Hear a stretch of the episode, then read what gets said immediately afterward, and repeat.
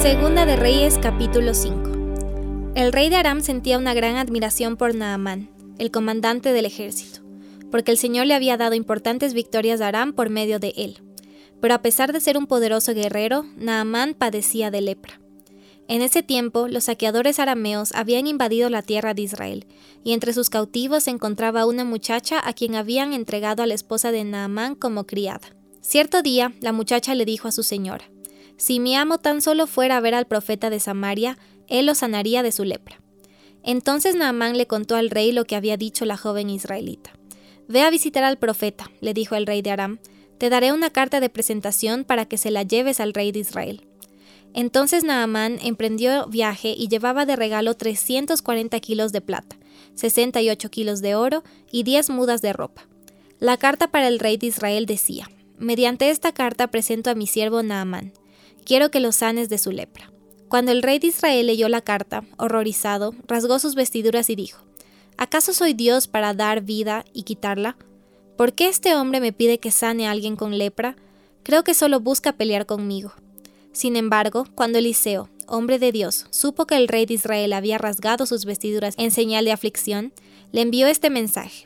¿Por qué estás tan disgustado? Envíame a Naamán, así él sabrá que hay un verdadero profeta en Israel. Entonces Naamán fue con sus caballos y carros de guerra y esperó frente a la puerta de la casa de Eliseo. Pero Eliseo le mandó a decir mediante un mensajero, Ve y lávate siete veces en el río Jordán entonces tu piel quedará restaurada y te sanarás de la lepra. Naamán se enojó mucho y se fue muy ofendido. Yo creí que el profeta iba a salir a recibirme, dijo. Esperaba que él moviera su mano sobre la lepra e invocara el nombre del Señor su Dios, y me sanara. ¿Acaso los ríos de Damasco, el Habaná y el Farfar no son mejores que cualquier río de Israel? ¿Por qué no puedo lavarme en uno de ellos y sanarme? Así que Naamán dio media vuelta y salió enfurecido.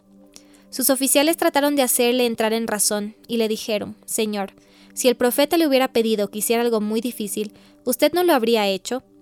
Así que en verdad debería obedecerlo cuando sencillamente le dice, Ve, lávate y te curarás. Entonces Naamán bajó al río Jordán y se sumergió siete veces, tal como el hombre de Dios le había indicado. Y su piel quedó tan sana como la de un niño, y se curó. Después Naamán y todo su grupo regresaron a buscar al hombre de Dios.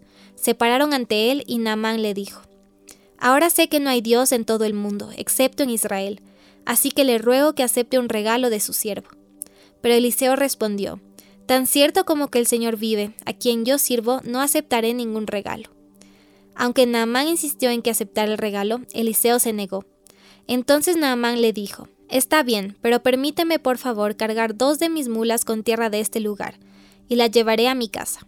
A partir de ahora, nunca más presentaré ofrendas quemadas o sacrificios a ningún otro Dios que no sea el Señor. Sin embargo, que el Señor me perdone en una sola cosa. Cuando mi amo, el rey, vaya al templo del dios Rimón para rendirle culto y se apoye en mi brazo, que el Señor me perdone cuando yo también me incline. Ve en paz, le dijo Eliseo. Así que Naamán emprendió el regreso a su casa. Ahora bien, Giesi, el sirviente de Eliseo, hombre de Dios, se dijo a sí mismo, mi amo no debería haber dejado ir al arameo sin aceptar ninguno de sus regalos. Tan cierto como que el Señor vive, yo iré tras él y le sacaré algo. Entonces Giesi salió en busca de Naamán. Cuando Naamán vio que Giesi corría detrás de él, bajó de su carro de guerra y fue a su encuentro. ¿Está todo bien? le preguntó Naamán. Sí, contestó Giesi, pero mi amo me mandó a decirle que acaban de llegar dos jóvenes profetas de la zona montañosa de Efraín, y él quisiera 34 kilos de plata y dos mudas de ropa para ellos. Por supuesto, llévate el doble de plata, insistió Naamán. Así que le dio dos mudas de ropa, amarró el dinero en dos bolsas y mandó a dos de sus sirvientes para que le llevaran los regalos. Cuando llegaron a la ciudadela, Giesi tomó los regalos de la mano de los sirvientes y despidió a los hombres. Luego entró en su casa y escondió los regalos. Cuando entró para ver a su amo, Eliseo le preguntó, ¿A dónde fuiste, Giesi? A ninguna parte, le contestó él. Pero Eliseo le preguntó, ¿no te das cuenta de que yo estaba allí en espíritu cuando Naamán bajó de su carro de guerra para ir a tu encuentro? ¿Acaso es momento de recibir dinero y ropa, olivares y viñedos, ovejas y ganado, sirvientes y sirvientas? Por haber hecho esto, tú y todos tus descendientes sufrirán la lepra de Naamán para siempre. Cuando Giesi salió de la habitación, estaba cubierto de lepra, su piel se puso blanca como la nieve. Abdías capítulo 1 Esta es la visión que el Señor soberano reveló a Abdías acerca de la tierra de Edom. Hemos oído un mensaje del Señor, que un embajador fue enviado a las naciones para decir, Prepárense todos, convoquemos a nuestros ejércitos y ataquemos a Edom. El Señor dice a Edom, Te haré pequeña entre las naciones, serás muy despreciada Has sido engañada por tu propio orgullo, porque vives en una fortaleza de piedra y haces tu morada en lo alto de las montañas.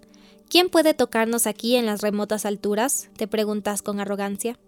Pero cuando te remontes tan alto como las águilas y construyas tu nido entre las estrellas, te haré caer estrepitosamente, dice el Señor.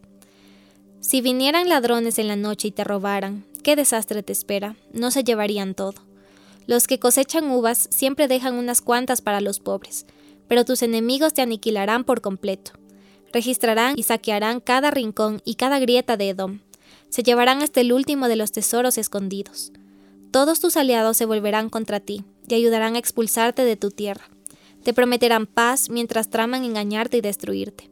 Tus enemigos de confianza te tenderán trampas y ni siquiera te darás cuenta.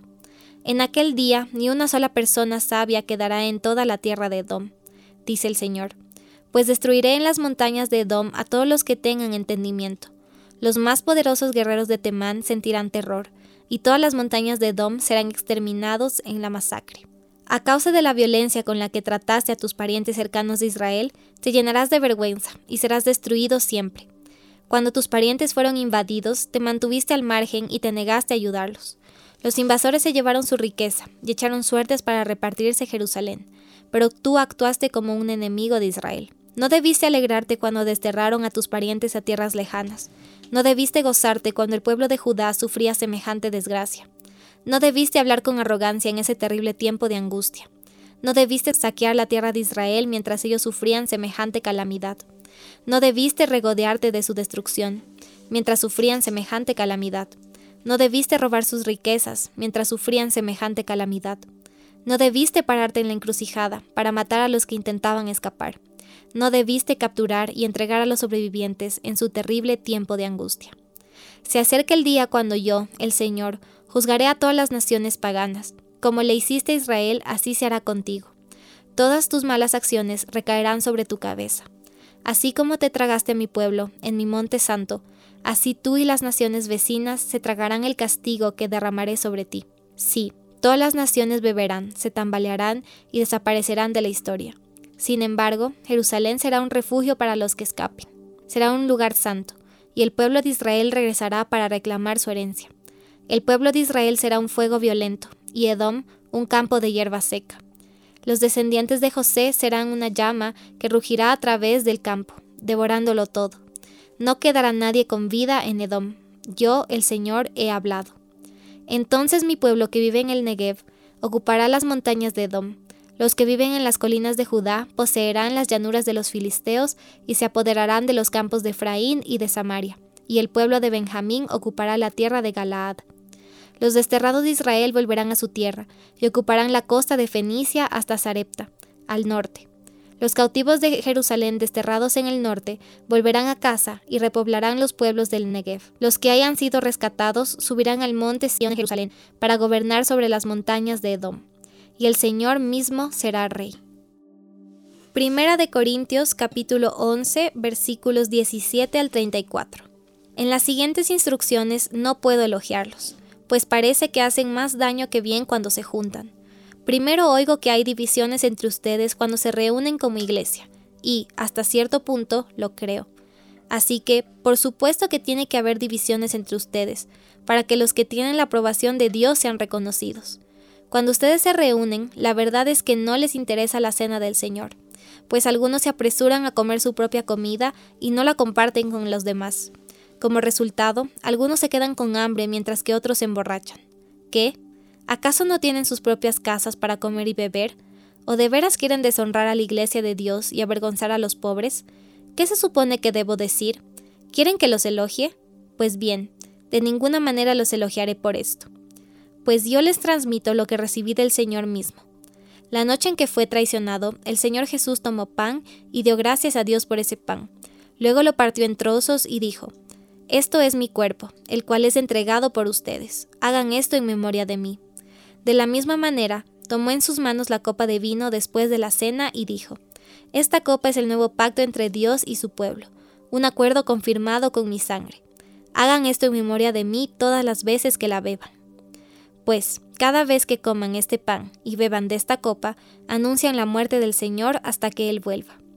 Por lo tanto, cualquiera que coma este pan o beba de esta copa del Señor en forma indigna es culpable de pecar contra el cuerpo y la sangre del Señor. Por esta razón, cada uno debería examinarse a sí mismo antes de comer el pan y beber de la copa. Pues, si alguno come el pan y bebe de la copa sin honrar el cuerpo de Cristo, come y bebe el juicio de Dios sobre sí mismo. Esa es la razón por la que muchos de ustedes son débiles y están enfermos y algunos incluso han muerto. Si nos examinamos a nosotros mismos, Dios no nos juzgaría de esa manera. Sin embargo, cuando el Señor nos juzga, nos está disciplinando para que no seamos condenados junto con el mundo. Así que, mis amados hermanos, cuando se reúnan para la cena del Señor, Espérense unos a otros. Si de veras tienen hambre, que cada uno coma en su casa, a fin de no traer juicio sobre ustedes mismos cuando se reúnan. Les daré instrucciones sobre los demás asuntos después de mi llegada.